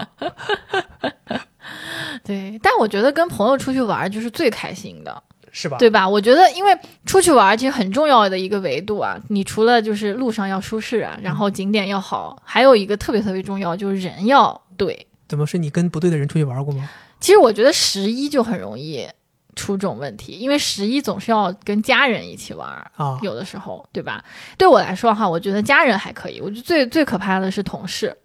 你跟同事出去玩过吗？除这了个美国那次， 这个就是我的一个痛点了。就我这个人不知道怎么回事儿哈，但凡是我加入的公司，在我加入的那一年就会开始走下坡路，没有团建了。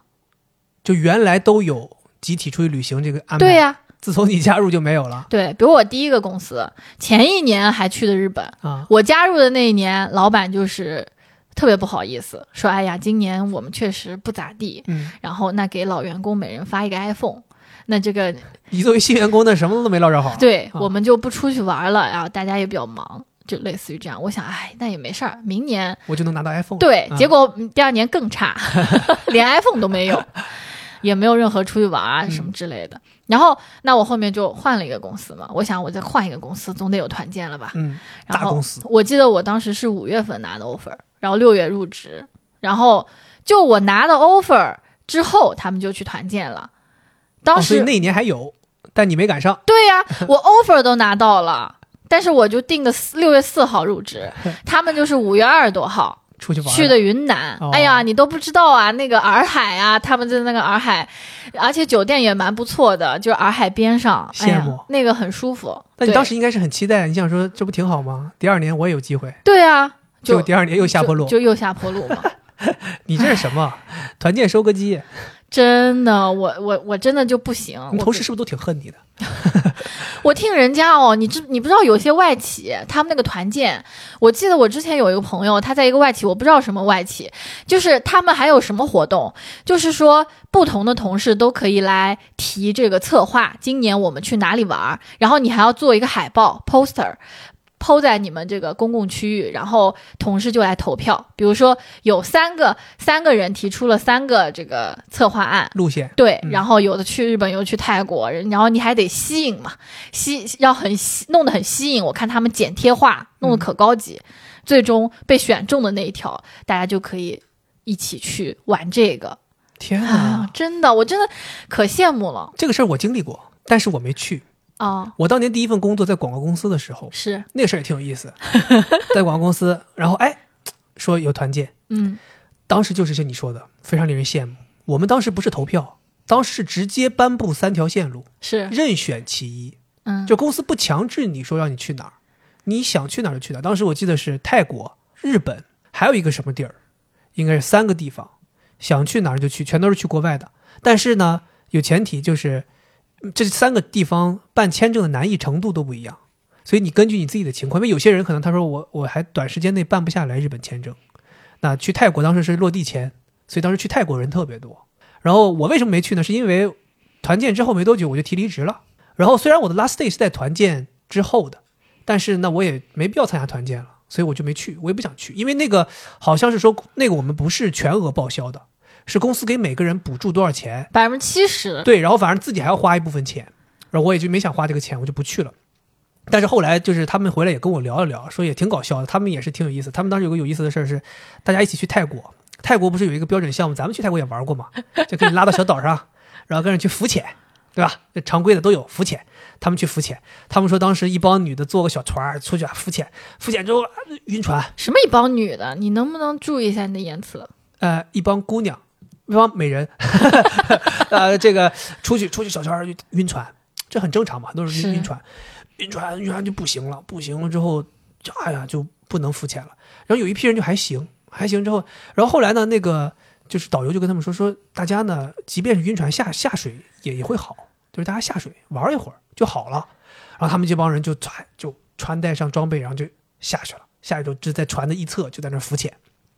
结果呢，晕的实在不行，就在船另一侧就呕吐，就、呃、就在呕吐，就是另一侧的人没下去的人在没下去吐在，吐，在船的另一侧吐，然后这另外一侧呢是另外一帮人在底下在那儿浮潜，然后这这边吐呢，然后浮潜那边人就在说，说确实有效，说这个在水里边真的清爽啊，就这个这个玩一会儿之后确实就，而且这个水真的是清澈呀、而且这个水。我刚才喝了几口，甚至都觉得就非常清爽、 啊，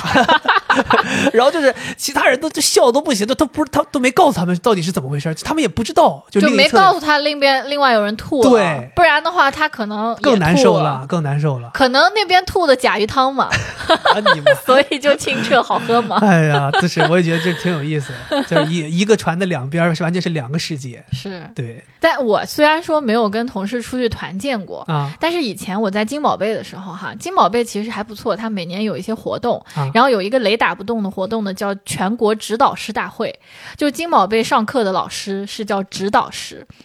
然后呢，每年就会给全国甚至是全球的这个老师聚到一起，呃，拉到这个上海周边的一个度假村，那个地方叫太阳岛。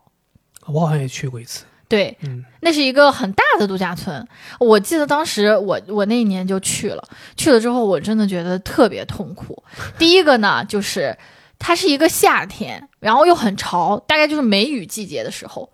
梅雨季节去岛，你对们，真的是疯了。而且它那个酒店又是它搞得老高级，就是一个一个像小别墅一样的。那么它就是要不就是一楼，要不就是二楼嘛。更完蛋了，对，那个床啊，你都不知道，那个感觉就像是睡在水里一样。一坐都哎挤出水了， 啊、特别难受，然后又有很多蚊子哎，啊、你就想听起来像是一个很好的场地，但是这个体验确实有点糟糕。对呀、他们还有一个传统，就晚上的时候，我们这个教务总监就是全国最大的那个管老师的那个 leader，也是嗯我的直属领导，他特别喜欢在这个指导师大会的晚上叫大家一起到他的房间去聊天，这算是一个帮顶吗？大家对，而且都是要大家喝点小酒，然后就是聊一些工作以外的，哦，聊工作以外那还行，就对闲聊嘛，大家对，，闲聊。嗯，但是那一年呢，来了个英国人，就所以英国的这个指导师，所以你们为了迁就他，大家要说英语，要说英语，就是一一屋子十几个中国人加一个外国 女的，我忘了她叫什么，好像叫 Lily 还是什么之类的。啊哈，天呐，我当时就是千万别点我名，千万别点我名，不要叫我说话，不要叫我说话。后来我就在那假装睡觉，因为他那个房间也不是特别大，那可能有的人坐沙发，有的人坐地上，我就给自己坐到那个窗帘后面， 给自己这样拉起来，不要叫我，不要叫我，不要叫我。后来发现大家都不知道你来了，原来他开始说你坏话了。 我跟你说，我们那些指导师同事英文都很好，因为嗯金宝贝他是需要英文授课的，所以他们都没有什么太大压力。但对我来讲，我就觉得特别难受。嗯，天哪，你这个也让我想起我以前有一次经历，我们去美国工作，当时一帮人聚在一起，我们有五个人，四个人是中国人，一个人是在上海工作的美国人。就是我们在去美国之前啊，我们在到了美国土地上之前，我们在中国大家开会的时候，那个美国人都是非常流利的中文，嗯，就是他都是非常流利，他跟他公司的人也都是全部都是中文交流。但是我们到了美国之后，我们五个人开会就是全部都讲英文。我当时很想不通，我说我们这五个人中文都倍儿流利，我们为什么坐在这里讲讲英文呢？就是因为这个土地的原因，大家就是说怎么基因突变了嘛，都开始讲讲英文了，很好奇。但是你那个时候你没办法，因为人家这四个另外四个人都是客户，嗯，你就只能跟着一起讲英文，还挺煎熬的。其实对呀、然后晚上就大家聊得很嗨，弄得很晚。我不知道为什么他们讲英语能聊那么嗨，就聊得很晚， 聊得很晚。结果第二天还得早上七点起来跑步，哦，你们这里确实有点那种团建的感觉啊。环岛跑步。你们这叫什么企业拓展呢？这属于 是，啊然后我当时就觉得，我当时还没有跟你跑步嘛，嗯所以我这个体育又很差。他们当时分两个梯队，一个是快梯队。我跟你说，我们那个教务总监特别厉害，嗯他就是快梯队第一名。快梯队，对配速是呃两分五十，然后你们慢梯队是三分零五秒，慢梯队，我说我就属于老弱病残队，啊， 跟着跑，然后一边跑啊，人家还给你介绍说，哎，看到这个湖啊了吗？等一下中午我们吃的那个鱼就是从这个湖里面钓起来的。哎，然后中午的时候大家一起吃饭，然后晚上的时候还要表演节目，啊，嗯，然后我当时很搞笑，我还表演唱歌节目，你能相信吗你唱歌 E ？S.H.E， ，S.H.E 什么歌？你是电，你是光，你是唯一的神话，我只爱你，You are my superstar。挺好呀，我觉得挺好。我觉得是咱们这么多节目里，你唱歌唱最在调上真的一吗次。你是一啊，行了行了行了行了行了行了，别别别别别别是别，怎么越夸越哎呀，你这个人见好就收啊。是对，说到是去这个、呃太阳岛这个事儿，其实你记不记得咱俩刚认识的时候，啊、有一次去我家，是，带你去了一次岛，哎，那个时候我跟你说，我是特别期待的，特别期待。对，你讲心里话啊，就是这个可能是大家在认知上的一个误区，是就是我们家以前确实有这个习惯，就是总喜欢去岛上玩儿，因为我爸特别喜欢钓鱼。你爸喜欢钓鱼，我怎么没听？哎，我一看，哎，没听说过，我爸喜欢钓鱼，但是我爸不是喜欢像咱们普遍认识的，像这个天元邓刚这种钓鱼，啊不是。我爸不是那种拿杆儿歘甩出去水库钓鱼，很技术流的。你爸怎么么拿那个三叉戟海王那个？ 啊、一个猛子扎下去，然后跟鱼对话，然后歘一下子给鱼扎死了，上来。我爸是玩这种， 不是。我爸小时候其实他是那种所谓的钓鱼，有点类似于捕鱼，啊，就是他是喜欢用手提线儿钓鱼，嗯就是他不用杆儿，嗯，他属于把船开到海中间，手提线儿放下去，往上拎拎鱼。你是你爸钓上来的吗？然后呢，就所以我们家经常有的时候，比如说假期啊、大节假日啊，就是会跑到岛上去。那个时候也正好家里有朋友在岛上，就是有一些，比如说是看海也好，或者说住在那儿也好，我们就去他那地方住。嗯，但是其实当时没跟你说，就是其实都是农村。就我们那边岛上，你想那些岛上都是岛民，岛村它不是什么度假村，是，所以它条件是比较糟糕的。但是但没想到这么糟糕啊！因为我们去，其实核心要义还是能够吃到一手的海鲜，然后能够吃自己去钓，然后能够体验农家乐。我我觉得我们好像没有去钓，们因为当时是封海， 因为当时就是你来的时候赶得不巧嘛。然后我们我爸妈又是那种特别热情的，他就总觉得说得给你安排个什么事儿，然后安就觉排得去吃苦头呗。这没想到嘛，没想到你听了我们上一期播客，知道我吃苦头开心，所以就专门安排了。就没想到没想到你你当时就是特别不满意嘛，就是也不是不满意，就是你接受不了，对对，接受不了，我没有不满意，就单纯接受不了。接受不了就那个房子，我因为从小我们这儿也有农村，啊我外婆和我奶奶住的都是那种农民房，嗯农村的小二楼那种的。但是你们属于平房，只有一层。东北农村不都是这种吗？对我是没见过这种只有一层平房哎，我外婆那个也是只有一层，对呀、啊，但是东北那种一层吧，它是平的、平顶的，对啊呀、不像我外婆哈，我外婆那个房子它是一个尖顶的，又有瓦，然后瓦上面嘛，它又有一些漂亮的这种小翘角，嗯对你就会觉得没那么凄惨。 但是也有可能是刻板印象，因为在南方，我们去的那种平顶的都是那种移动板房，那才因会为是平南顶方雨水多嘛，这对个。坡顶便于排水，对那北方雨水少，平顶易于保暖嘛。对，所以我就觉得这是刻板印象。当时对我就觉得这个地方怎么这么破，但而且那个时候我们家也不喜欢看那种什么乡村爱情。如果看过的话，你就会知道哦，北方的这个农村房子就是这样。当时不知道，当时以为怎么故意给我来什么猪圈睡觉嘛 厕所还是在外边的，啊！进去之后还我给我们两个人特别安排了一间是带床的，其他人睡炕，对你们咱俩可以睡个床。人家还是其实人家还挺在意我们，还特意给我们弄的新床单、新被罩，然后给你铺的挺好的。对，但是就是你还是接受不了嘛。那个主要是因为他们可能本身不睡床，对所以床的那间屋吧也没什么人气，里面可能好像还堆了一些什么他们的杂物杂物，对，然后住着吧，反正就很不舒服。对，所以嗯其实你能理解，就是如果说家里人带你去这种地方，其实真的拿你当家人看。对，但是我也讲心里话，就是没有考虑到这个文化差异，就南北之间这个文化差异，是就你们体会不了。尤其像这种厕所，你像我们为什么能适应，是因为比如说我爷爷奶奶家当年他们都是厕所是在户外的，是就所谓的旱厕嘛。对，我记得当时我上那个旱厕。它已经不是你之前跟我形容过的那个一个大坑，然后你就在坑边上拉 这种。当时我印象很深刻，它应该是它不是抽水的嘛，所它以是那蹲厕，所以它那里面味道特别大。然后它是用两块木板，啊中间有一条缝，那就是旱厕呀。对，就是旱厕，就底下都是屎。 对，你能看到底下屎堆起来的，堆个小山。对，哎呀，你别说但了，我跟你讲真，受不但我跟了你讲，，现在其实啊，嗯就是其实农村还是这样，但是会好呢，它是买了个那种蹲厕的那种马桶，给你盖上去，也啊就是你看不到那条缝了。是然后他弄了个洞之后呢，让那个洞深一点，你也看不到，就黑漆漆一个洞。但是呢，有的家会改一个冲抽水，但不改的话，还是拿要拿瓢或者拿水桶弄水然后冲。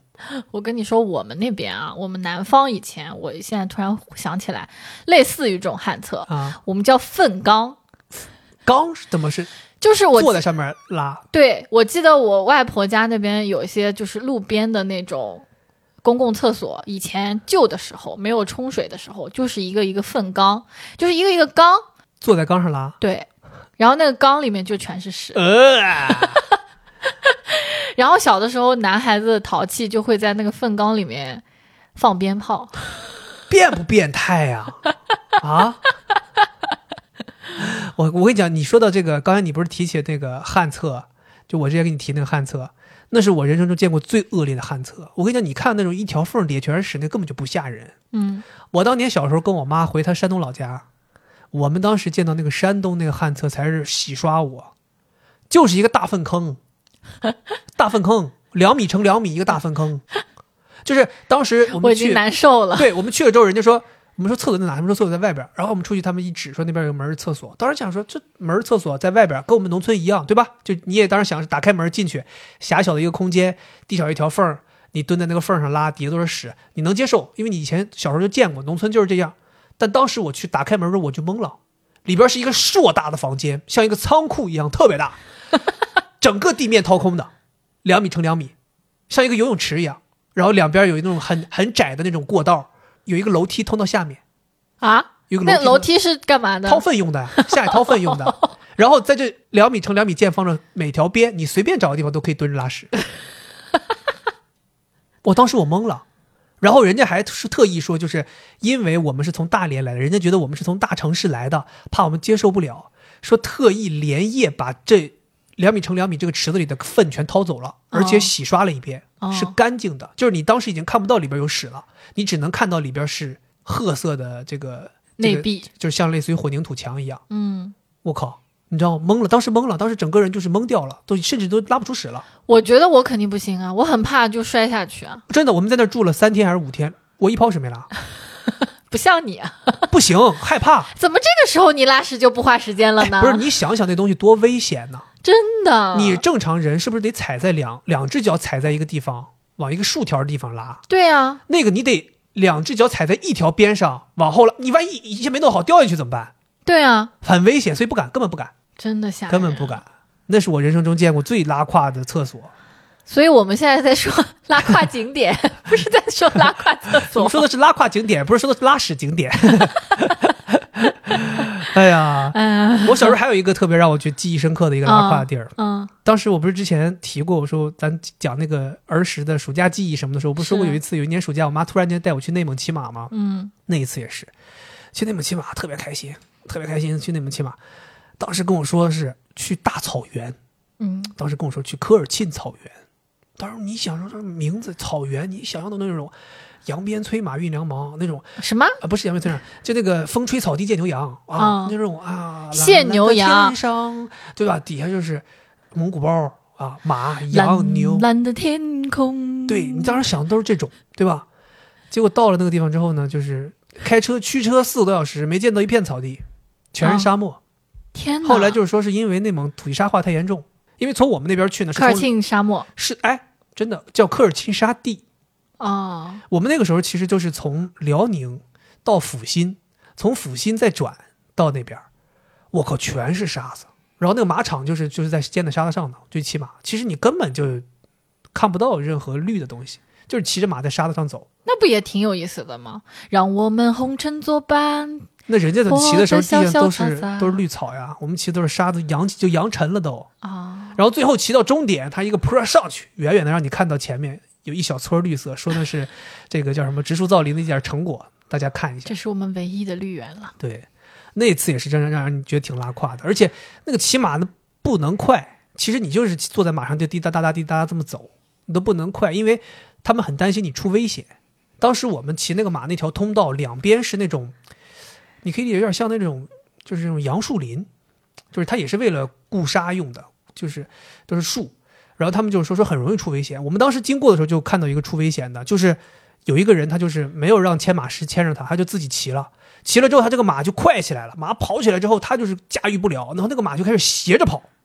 就是越往越来越往那个树林那里进，然后就进到树林里了。然后他就特别害怕，特别害怕之后，他就想说，他想说那我那我就跳下来吧，对吧？马太快了，我驾驭不了，我跳下来，反正地上都是沙子，我摔不摔不死。他就想跳下来，但他觉得跳下来呢也可能会摔太疼。他想说那边上都是树，我如果能够一下子抱住一棵树，我是不是就可以哎从马上下来？他就想的是那种很像那种特工电影里边，咵抱住一棵树就下来了。结果他这一操作，这马太快，这惯性他就叭就撞到树上，就弹飞 了。他想太多了吧？他觉得自己是什么特技演员吗？，对呀、就想太多跳了。马还能抱到树上，哎，所以后来就是救护车都进去了，都抢救了，人都完 了，真的、很很危险啊那。马怎么样了？马就跑走了，马人家马是知道自己家在哪儿了，他就跑一圈儿就回来了，就自己跑回马厩所了。以所以说，其实他只要不下马，一点事儿都没有。对， 而且这个马特别搞笑，就是马往就去程的时候，马都是特别慢的，他知道自己在工作，他不愿意出力，慢慢走。回程的时候，马特别野，他知道到吃饭点儿了，回程上就狂奔。所以一般那个骑那个就是牵马师都会跟你说，咱去的时候都是慢慢走，回来是可以让你感简单感受一下狂奔的感觉。法拉利的感觉了哇，呗那马就哒哒哒起来，那时候根本你坐不住，在那马鞍上坐，你的屁股都给你颠碎了，天必须得呐站起来。所以为什么那些赛马都是站起来？它是因为你坐着你难受死你。是啊，站起来哒哒哒往回骑。我觉得马当时肯定也很奇怪，跑回去他就跑特快，为了回去跟人家讲，哎呀，我今天骑我那个人呐， 真以为自己是什么武林高手了。 我当年在横店拍戏的时候都没遇到这种人， 对， 特别好笑。那那次骑马是特别搞笑，真的。你是跟谁一起去的？就跟我们家里我妈还有我哥我弟弟，我们全家都去了。当时哦，嗯我是没有跟除了我爸妈之外的亲戚一起出去玩过，很少，哦因，为我们家里面大家都做生意嘛，就挺忙的。没时间。对，然后我舅呢，他现在就是因为自己生意比较稳定了嘛，然后员工也相对稳定，他就想效仿那种大城市团建，小厂子里还搞团建，对，都是那些就小学文化的阿姨 和大爷就相当于农村里的一帮人出去团 建。啊，对，然后再加上他旁边经常打打牌那种兽医站的朋友，那你大舅还挺挺大气的，都给他们花 不是钱，他们可能就自费 的吧，那就别往里头去添加然了。后然后还加上我外婆和我妈都你外一婆和起你妈不会是自费的吧？那应该不会，应啊该是我舅出钱，然后就是搞一个这种哦，也一年一度啊，我们味精厂啊出去团建， OK，然后我妈 就去了一次，后面就真的再也不去了，我都不知道他们出去团建了，嗯然后就在我那个大舅妈的那个朋友圈看到那种阿姨，你想就特喜欢拍照嘛，对然后就发好多朋友圈，我看就我妈就是那种臭脸， 全程臭脸，对，为什么？就站在那种礁石上面，头发吹到他脸上，然后他的脸就是那种黑着。 他跟我说，就真的特别无聊，因为我妈这个人很抠的嘛，嗯我就像她的，她抠归抠，但是她要求特别高。就比如说出去住酒店吧，她就不能住差的，嗯她她所以她就就是不去嘛， 去、哦 去了就得住好的。但是她跟这个我舅他们一起出去就不能提要求啊，那这种阿姨就本身就是农村的，他们也没什么要求，所以就住的又特别差。嗯然后他说他们去了横店，他说啊，你别提了，横店啊，真的你在电视里面看拍的好，嗯，你实际啊就一点都没意思。然后还说 就爬楼梯，就不是那个皇上那个皇上的那个那个大殿不是很高很多楼梯嘛？就模仿模仿故宫那种。，对，要爬上去。然你后我妈腿脚又不利 索，腿脚又不好，我妈说我真的都跟不上你外婆， 真太累了。她说还没劲，她说我以后再也不去了。 我记得我们有一次好像说要去横店，然后你还特意问你妈，你说对妈，你去过横店，横店怎么样？你妈说别去，这一点都没有意思。对，对，其实想也能想到，它是是个影视基地嘛，嗯它并不是一个。其实好多人去，就横店这两年为什么火了，是因为好多粉丝对去探班，还有就是打卡，就是那种什么对电影中的桥段的嗯那对种谁谁谁地方去，过的，或者有些粉丝说，我哥哥在这儿拍过戏，我要来这儿打个卡嗯才火起来。其实真的不适合我们大众去旅行。刚你说哥哥的时候，我以为他真的哥哥。 不是那种那种戏称的哥哥，那你这个就是你要啊，我哥哥在那儿拍过 戏，哦你得是这种，不然哦我以为你真在说你哥哥。呃哥哥指的是亲戚一种称呼嗯啊，哥哥啊、指的是爱 豆，是吧？估计有人要骂我们说他们没有这 样。对，差不嗯多。我们今天跟大家聊了这么多关于旅途上的故事，还有一些拉胯的景点儿，是希望能在十一假期大家无聊的时间当中给大家带来一丝欢乐。因为我是觉得哈，嗯十一很有可能就是说人在囧途，经典也拉垮。那么我们这个肥话连篇就属于咋说呢？唯一的快乐送给 大家。啊，希望能够为大家的十一假期平添一份精彩。对，就是本来呢，以前不是有那个国庆七天乐吗？呃现在就没有，对就十月三号乐，好吧。总而言之，我们再一次祝大家假期快乐。是是。然后还有就是，可能还有人在十一的时候在工作，哎，对的，有可能是一些基层的人员。也要感谢这对些对坚守岗位的人。是是是，你们如果无聊的话，可以听我们这个废话连篇，嗯好对吧？吧，对，就这样，希望大家开心，咱们下期节目再见，拜拜。拜拜。